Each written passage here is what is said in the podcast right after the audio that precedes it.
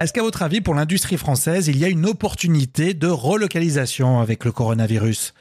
Bonjour, moi c'est Rémi Bertolon. Vous écoutez le podcast Au lever du soleil. Pour cette édition, on parle d'économie et on zappe le web.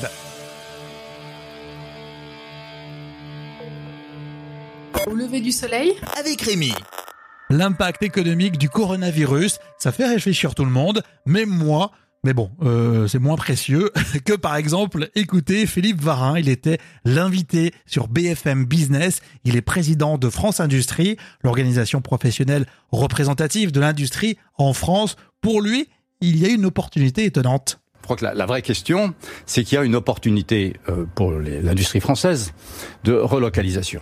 Et pour argumenter, il prend les voisins européens. Quand je vois actuellement les mesures qui sont prises par l'Allemagne, par l'Italie, le Royaume-Uni, avec euh, des annonces sur 20 euh, milliards de livres, euh, d'aide à l'industrie dans ces différents pays. En France, il y a déjà des décisions qui avaient été prises. Le président de la République a annoncé en avril 2019 une initiative qu'est le pacte productif 2025.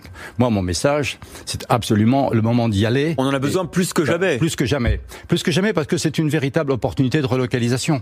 Et toujours selon lui, c'est du concret cette tendance à la relocalisation. Elle, elle commence à exister pour, deux raisons. La première, c'est que l'empreinte écologique devient de plus en plus importante pour les entreprises. C'est-à-dire que quand on importe des produits de Chine, on va payer plus de coûts de transport. Et, les consommateurs regardent ce que vous avez Absolument. Donc il y a une tendance là qui est déjà là, même si elle n'est pas encore très visible en matière de relocalisation. Puis il y a une deuxième tendance qui est le digital.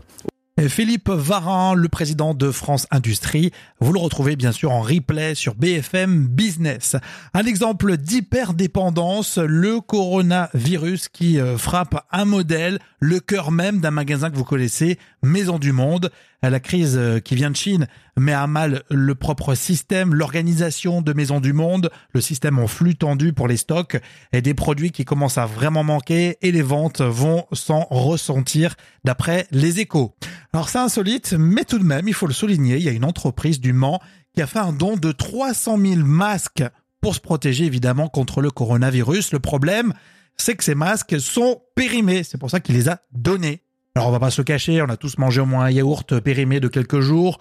Là, on va comprendre que c'est peut-être intéressant d'y regarder d'un peu plus près. Surtout que le patron a déclaré qu'il avait en fait fait ses achats en 2009. Souvenez-vous, c'était l'épidémie H1N1. Et euh, du coup, il avait tout ça en stock. Il voulait le distribuer à ses clients, aux mairies, aux écoles. Et finalement, il avait ce gros stock pour rien. Il les a donnés.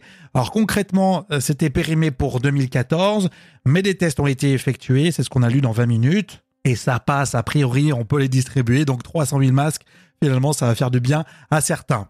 Alors, dans l'épisode précédent, on a parlé des people qui se sont engagés dans la campagne des municipales. Je vous rappelle que vous votez dimanche. Allez écouter ça. Et puis, on se retrouve aussi sur la playlist sur 10 heures, hein, la playlist Au lever du soleil. Belle journée, bon week-end.